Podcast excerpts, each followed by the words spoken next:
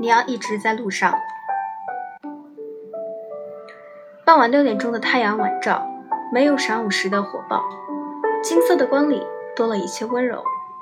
只身漫步林荫，红墙铁树，绿影婆娑，关于你的印记又在断断续续的浮现。